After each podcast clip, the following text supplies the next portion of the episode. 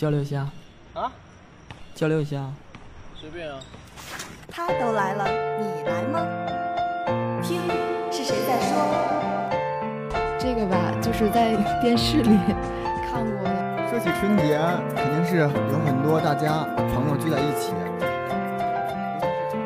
在讲述自己的故事。训练的时候都大家都是满头是汗，然后大家都觉得啊，他们把我们骗了，带了那么多特别的沉，大这本书其实挺有意思的，你看它字形非常的修长，非常的柔美，或动人心弦，或温馨浪漫。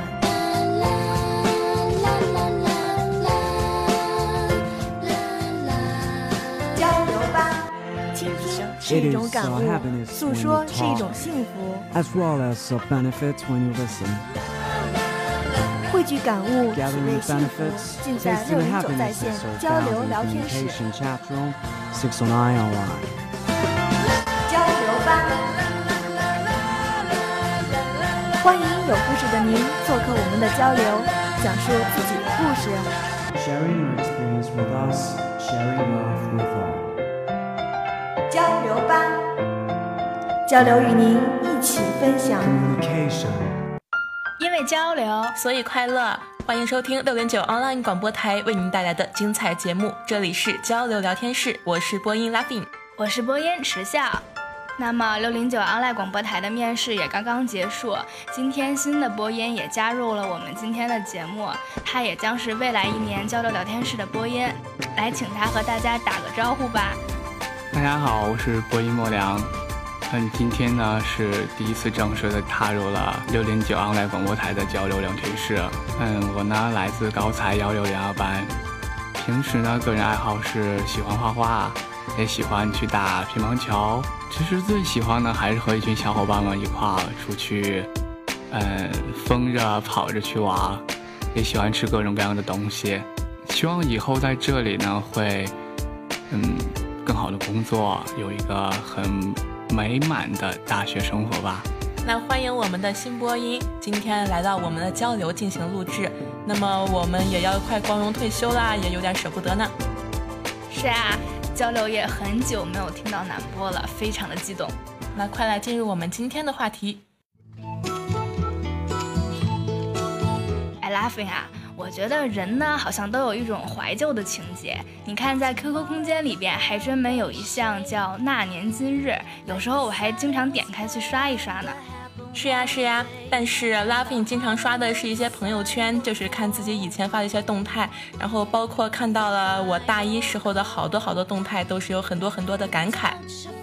对啊，那我想，可能如果有一种时光机的话，我们都挺想回到过去去穿梭看一看以前的事情吧。那就让我们今天来聊一聊回到过去。嗯，刚刚说了回到过去嘛，其实我觉得现在，因为毕竟我们就马上要离开了嘛，我还是最想回到我第一次播音的时候。哎，我记得第一次播音的时候，我也是跟迟笑做搭档的。哎，想想第一次，还是真是挺有回忆的。是啊，很巧，也是我们两个。那次的话题好像是要说冬天，然后哎，我写了好多好多的稿子呀、对对对，我那天刚过来的时候是第一次见到池笑，然后看他拿了一个小本本，然后上面写的好多稿子，但是我当时就什么都没有准备就过来了，然后当时我真的好慌呀。结果还是完全没有用到，因为毕竟交流聊天室的这个节目形式还是比较适合更嗯有交流感一点，所以哎，我写稿子真的是太傻了。但是说实话，那一天录制的时候，我真的是就是一下午的课都没有上好，因为我们的交流是没有稿件的，还是有点害怕。然后想问问学弟，今天有没有太紧张，还是怎么样的？嗯，今天第一次进到这里，确实有点紧张，紧张的额头都冒汗了。不过看到两位美丽温柔的学姐，还是有一点点安慰的。嗯，说到底呢，还是说第一次，呃，播音吧，第一次和学姐做搭档，然后确实是有点紧张，但也确实有点兴奋。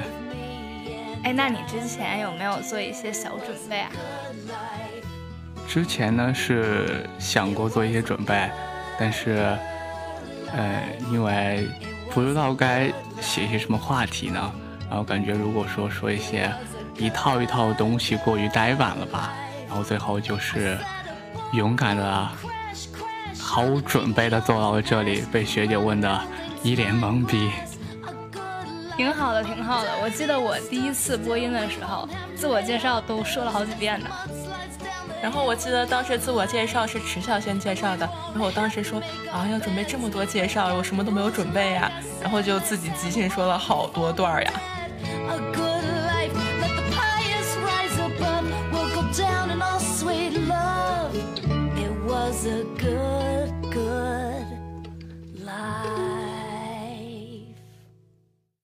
刚刚说起了大一的生活呢，现在让我们时光往前推，回到高三怎么样？是啊，这也是我们人生中的一个比较大的转折点嘛。哎，话说莫良，你是刚刚从高三过来嘛？你应该很有话说吧？嗯，是的，因为刚刚走过这段艰辛的历程，内心是真的是充满了感慨。来说说吧，听起来你很疲惫的样子，是不是饱受摧残？其实，当你真的处在那个阶段的时间。你会想的是这段时间自己真的是饱受摧残，但是说当过来之后，感觉之前所做的一切都是值得的。哎，其实 Laughing 觉得呢，高三对于我来说，现在回头看看，感觉像是断片了一样，就感觉高三就很快很快就过去了，可能更多的都是高一高二记忆。但是详细的回头想想呢，还是有很多很多的记忆所在，比如像谢师宴，比如像我们的毕业晚会等等一系列。我也是，其实当时在高三的时候就觉得哇，好漫长啊！这一年三百六十五天，我要怎么才能熬过去？然后等我真的到了大学之后，我发现那些就是特别不好的记忆，渐渐的都被我过滤掉了。然后我能记住的就是那些高三让我很开心，就是能和同学们一起去奋斗、去努力的事情。哎，我记得我高三的时候，我们学校组织了一个成人礼，不知道你们两位有没有呢？嗯，我们学校是有的，在那个高考完的第二天，就是六月八号、六月九号，然后那天上午全校嗯组了一个由校长，然后给我们办了一场盛大的成人礼。是不是那种男生都穿的西装，然后女生穿裙子这样的成人礼呢？没，不是，是穿的校服。哦，那我们的要更正式一点。我们高三的成人礼是在三月份的时候，就是刚开学的时候。然后那个时候天气还没有那么的暖和，但是大家为了自己都特别的漂亮，然后就都都突然都不怕冷了。就是女生都穿着那种小礼服的裙子，然后男生全部都是西装。然后成人礼是要让爸爸妈妈一起来，然后我们是家长要领着孩子的手要过那个成人门，过完。之后要有校长和一些年级主任给我们颁发一些胸章啊，还有一些证件类的东西，然后和他们一起合影，然后再一起进到一个大礼堂里边去看各个班的表演节目。话说起我的成人礼呢，我记得我们是上午做了一些速拓，然后下午集体拉到一个景点去玩。但是我记得听说我们上一届的学长学姐，他们的成人礼是集体去徒步十八公里，因为刚好是十八，有纪念意义。然后说起这个十八公里呢，当时我们就集体跟年级组反映，然后说：“哎呦我去，为什么涂十八公里？要不然就涂少一点，要不然我们出去玩吧。如果十八公里的话，我们最后肯定会累瘫的。要怎么样保证学习的质量呢？对不对？然后最后我们就变成了去景区玩了。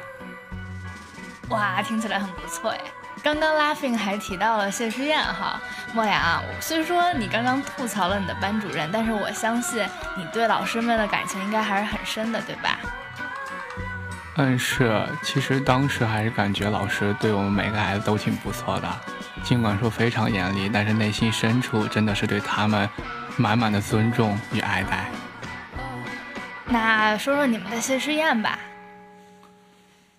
嗯，说到我们的谢师宴呢，是在高考之后的第二天，然后那天中午由我们班长和支书牵头，然后组织大家呢去办一个谢师宴。嗯，在场呢请到了我们的班主任以及各个的任课老师，嗯，然后为表达我们对他们的敬意，然后大家办了一个小聚会吧。嗯，那天中午呢是，本来是我们班主任在班里一直说不允许我们喝酒的，但是那天老师就带头，然后说来我们共饮一杯吧，然后结果就喝开了。最后我们班主任是为我们搀着回去的。其实散场的时候大家都挺伤感的，我呢给每个任课老师，然后请他们给了我一个拥抱。其实当时是忍住了泪水没哭。回顾这高中的这段历程呢，老师真的是待我们如他们的孩子一般，对我们充满了爱。嗯，我们也是那天都喝疯了，就他们一开始喝红酒，然后又喝白酒，最后又开始喝啤酒，就都混着喝，然后各种敬老师，然后还在那个包间里面唱歌啊什么的，最后醉的都坐到楼梯上待着。嗯，我记得我们当时呢，就是大家都觉得原来老师你是这样的老师，三年都没有发现你们的真面目。嗯，还有一点呢，就是。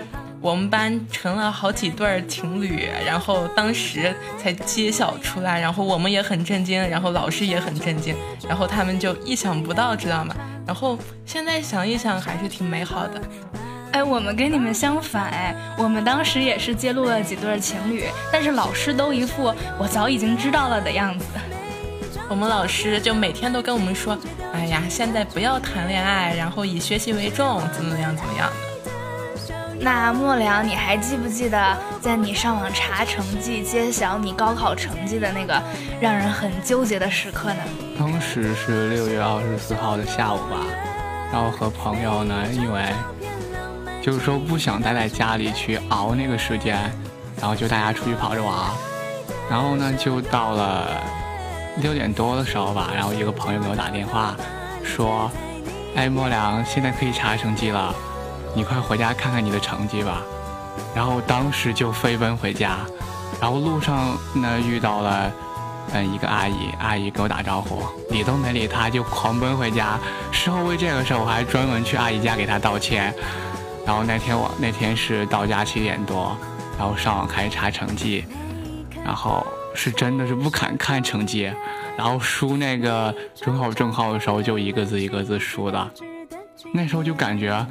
很忐忑，很忐忑，嗯，最后呢，还是点开了自己的网页，看到自己的成绩，嗯，所幸的是呢，还算满意吧，嗯，最后很幸运的来到了北华。那你们当时接到成绩有什么心情呀？反正 Laughing 觉得就是，嗯，比自己估计的稍微低一点，然后就稍微有点失落。嗯，我的是算是正常发挥吧，就是也没有特别特别高，也没有特别特别的低。嗯，其实呢，还是嗯对这个成绩是比较满意的。尽管说是高考的时候考数学那天下午淋了一场雨，但是也并没有影响自己正常的发挥吧，感觉。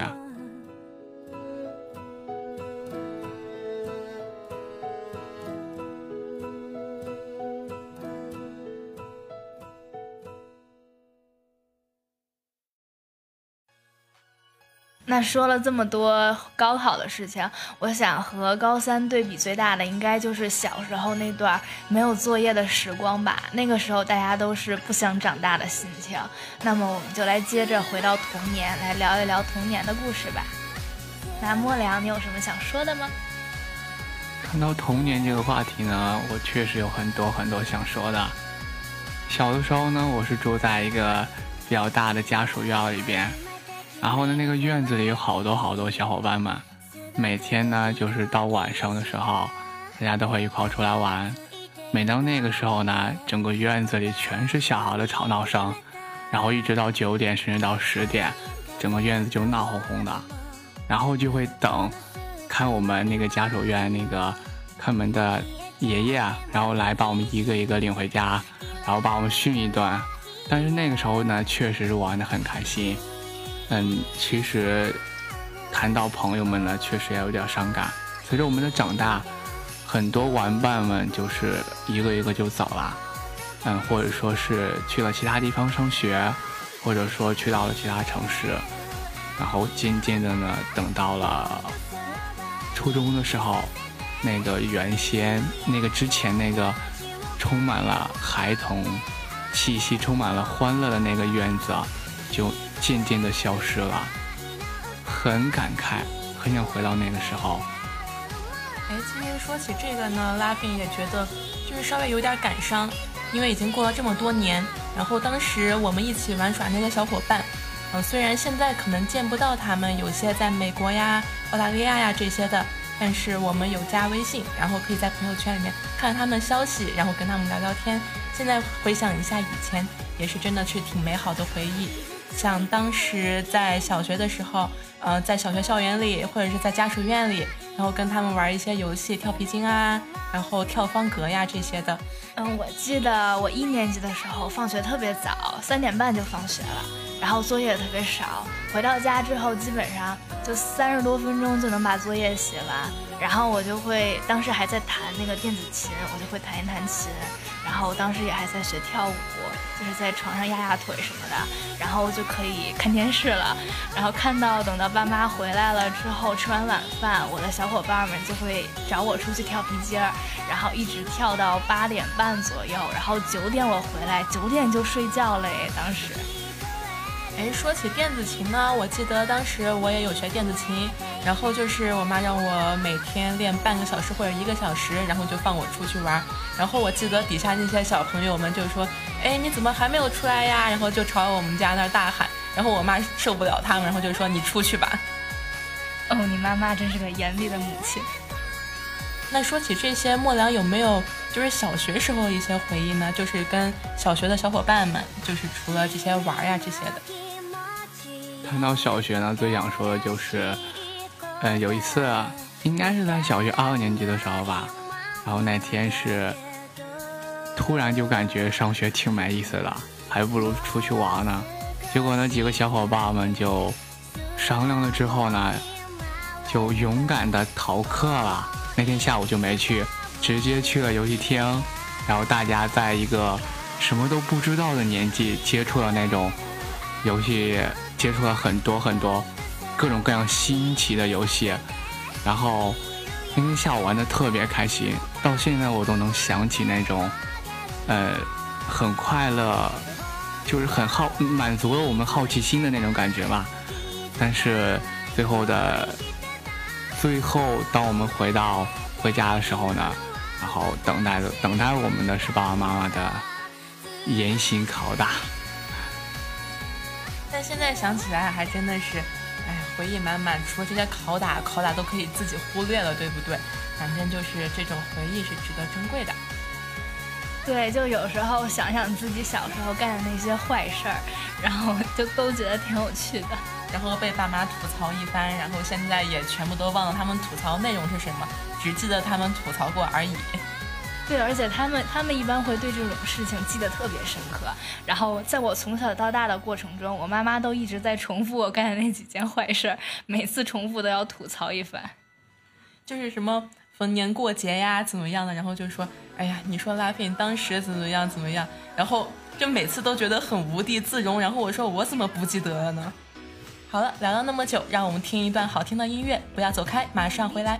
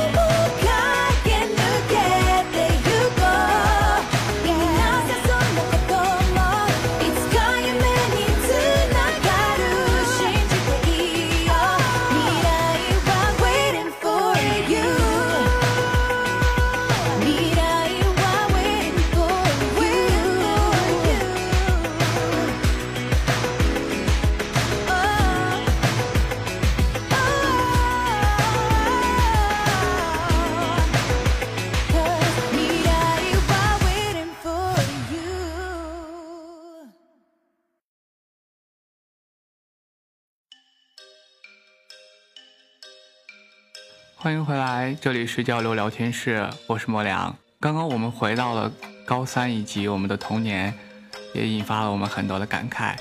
那么接下来呢，就让我们回到一些自己感受颇深的电影或者书籍当中吧。哎，谈到了书以及电影呢，嗯，迟笑，你有什么想说的呢？我觉得，嗯、我到目前为止觉得最震撼的一部电影，应该就是《盗梦空间》。我觉得它的就是整个电影的画面，还有情节构思，就是那种创意都特别的好。我现在都对那四重梦境，还有潜意识边缘的那些，就是感慨特别的深。我特别想也跟着那里边的主角，就是回到电影里边，然后和他们一起去经历那几重梦。我觉得，哇，好好有意义啊！哦，我记得跟迟笑看的性质稍微有点相同，就是我看了一部叫《分歧者》的电影，然后这个分歧者呢，它主要是讲的是里面的主角可以穿越到各种情景里，然后去模拟那个的现实，然后我觉得那个画面非常非常的真实，然后我也特别想体验一下。哎，我也看过《分歧者》，但我只看过二。然后我记得他在那个《分歧者》的电影里边，把人分成了好几个不同的类型、不同的性格，就是感觉还是嗯挺有教育意义的。那莫良呢，有没有什么想说的呢？嗯，谈到电影呢，我感觉我最震撼的电影应该是《前目的地》吧。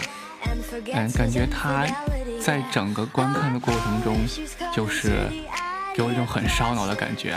它影片长达两个多小时，直到最后五分钟，我才恍然大悟，才明白它之前讲的是什么。嗯，就感觉整个电影的构思啊，然后就特别具有创造力。嗯，之前没没在没接触过这些电影吧，嗯，很很震撼。哎，我听过这个电影的名字，但我不太清楚它具体讲的什么。这是一个科幻片吗？还是恐怖片？其实呢，这是一部科幻与恐怖相互融合的一部电影吧。嗯，说了这么多呢，我们的节目到这里也该跟大家说再见了。好了，今天的节目到这里就结束了，感谢您的收听，这里是交流聊天室，我是播音迟笑。